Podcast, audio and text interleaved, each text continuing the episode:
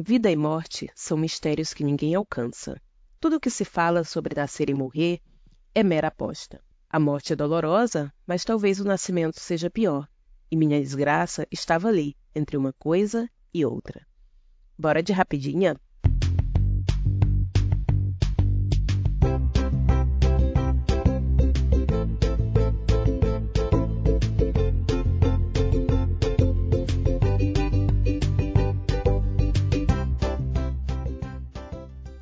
Eu sou a Perla e hoje eu vou falar com vocês sobre o livro Oração para Desaparecer da Socorro Acioli. Será um comentário sem spoiler.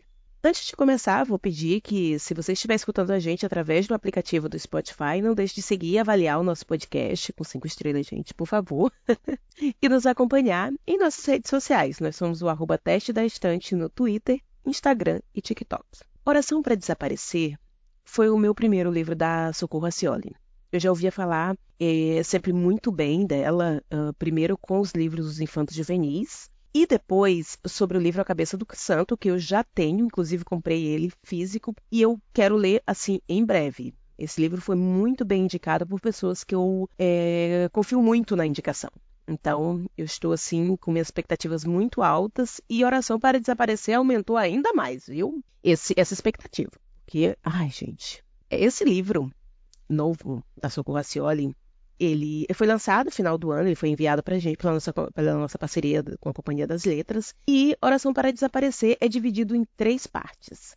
Na primeira, a gente conhece a Cida, que chega a Portugal literalmente saída da terra e é amparada por um casal que já sabia que ela chegaria. Na segunda parte, nós conhecemos o Miguel, um homem que vive à sombra de um amor perdido. E a terceira, a gente entende como é que essas histórias, né? O que, que essas histórias têm a ver uma coisa com a outra, né? Como é que isso vai acontecer. É, isso eu acho que eu, que eu posso dizer sobre essa história sem entregar muito dela. Eu gostaria de focar bastante a, a, minha, a minha conversa aqui com vocês nos meus sentimentos com essa, com essa história, sabe? E, e as minhas impressões, mas tentando tangenciar o máximo possível a história em si, né? Embora eu ache que você não não vai, se você gosta de saber bem pouco da história, não leia nem a sinopse, porque ali você já vai matar algumas coisas, eu acho pelo menos, né? E mas você não vai perder muita coisa nesse sentido, porque essa história é, ela não é sobre um grande plot, não é sobre uma uma grande revelação,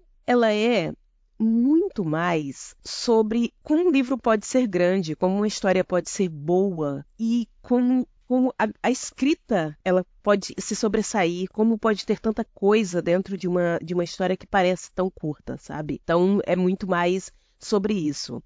Eu acho que você saber de algumas coisas de antemão não vai estragar, mas eu acho que esse é um livro para ser degustado, sabe?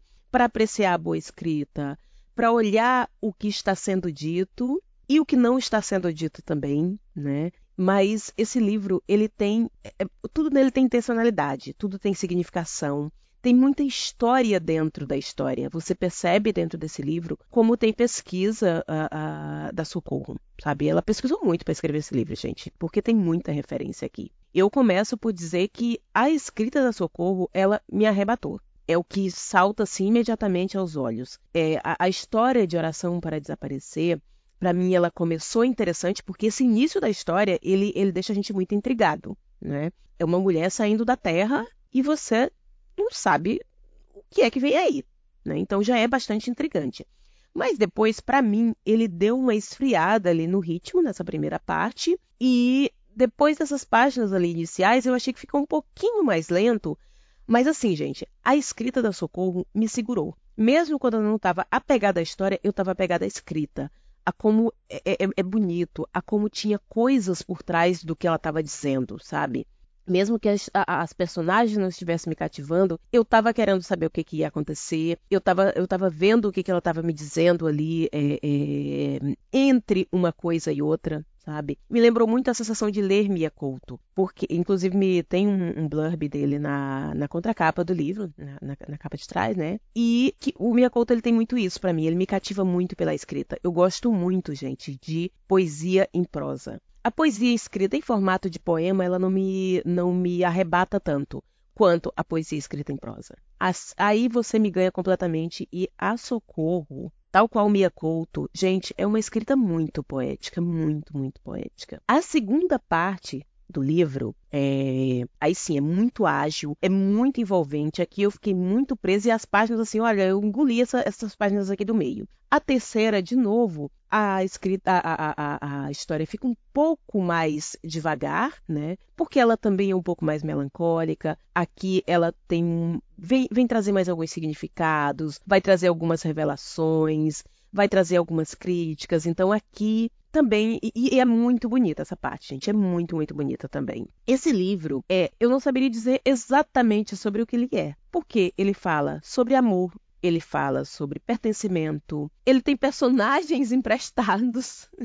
tem um personagem emprestado do José, do José Eduardo Agualusa, que é o Félix do livro Vendedor de, de Passados, que já entrou na minha lista porque esse personagem é bem interessante e o que ele faz também. É, tem citações de texto do Saramago que foram inclusive autorizados pela pela Pilar Del Rio, que é a presidente da Fundação José Saramago, foi esposa de, é, é, desse grande autor e, enfim, tá. E também tem escrita, tem é, é indicação dela no próprio livro ali nas, nas, nas é, folhinhas de, de guarda, eu acho, de rosto, não sei como é que chama ali aquela a orelha do livro, perdão, na orelha do livro. Né? Tem lenda indígena do Nordeste brasileiro, tem tradição portuguesa, tem religiosidade africana, tem ancestralidade, tem crítica ao colonialismo, tem a, a, usurpação de símbolos nativos pelos europeus. Gente, tem muita coisa. Ufa, socorro, minha filha, você realmente pesquisou, hein? E é muito impressionante a capacidade de dizer tanto em poucas páginas. Embora eu pudesse ler muito mais páginas desse livro, a história ela ela, ela tem essas 200 páginas, ela se fecha com tudo no seu devido lugar. Você vai entender o nome do livro, o significado do, do cavalo marinho na capa, como a Cida apareceu onde ela apareceu, o que foi que aconteceu. Assim, ela vai te entregar tudo, tudo. E é, é, eu acho que isso é uma das coisas que, é, que eu mais gosto na literatura brasileira. Eu acho que é uma característica da literatura brasileira, tanto a, a clássica quanto a contemporânea, e que deveria sim ser exportada para o mundo urgentemente. Né? Tem mais coisas, mas eu vou focar nessa nessa, né, que é a capacidade de dizer muito e desenvolver uma história que ela é completa e complexa em poucas páginas, sabe? A gente tem exemplos clássicos como Vidas Secas, que tem menos de 180 páginas, tem Dom Casmurro, que tem menos de 250. É, o Alienista, gente, é um conto, tem menos de 100 páginas, sabe? Torturado tem menos de 260 páginas. Avesso da Pele e a Palavra que Resta, livros premiados também, menos de 200 páginas. Então, assim, é, e, e, são, e todas eles trazem personagens que são tridimensionais, são personagens multifacetados, todos têm histórias com várias camadas. Então, assim, gente, é, é, é maravilhoso isso, assim, da literatura brasileira, tanto a clássica quanto a contemporânea. Por que choras, Vitor Hugo? Desculpa, parei. Mas eu não podia deixar de jogar esse shade no Vitor Hugo, viu? Que, né, passa o livro inteiro falando do esgoto de, de Paris. Enfim.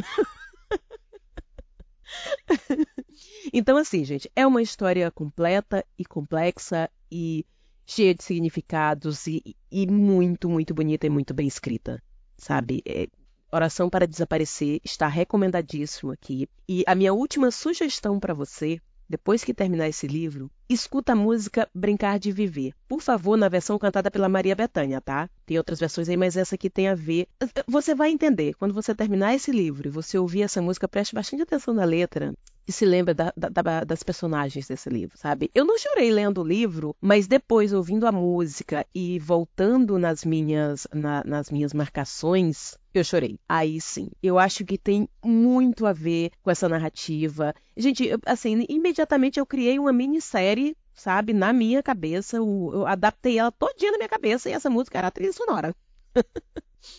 É muito maravilhoso. Se você se interessou por esse livro, se já leu, ficou com vontade de ler, me conta nas nossas redes sociais. Tá, o que, que você achou? É, vamos conversar lá na, na DM do Instagram, inclusive a gente pode falar com spoiler. Por favor, me procure pra gente conversar sobre esse livro, porque eu tô doida pra falar desse livro com as pessoas. Quero falar, tô doida, tô, estou cadelizada por, por Socorro Racioli. É sobre isso, tá? Então, vamos conversar sobre, sobre oração para desaparecer.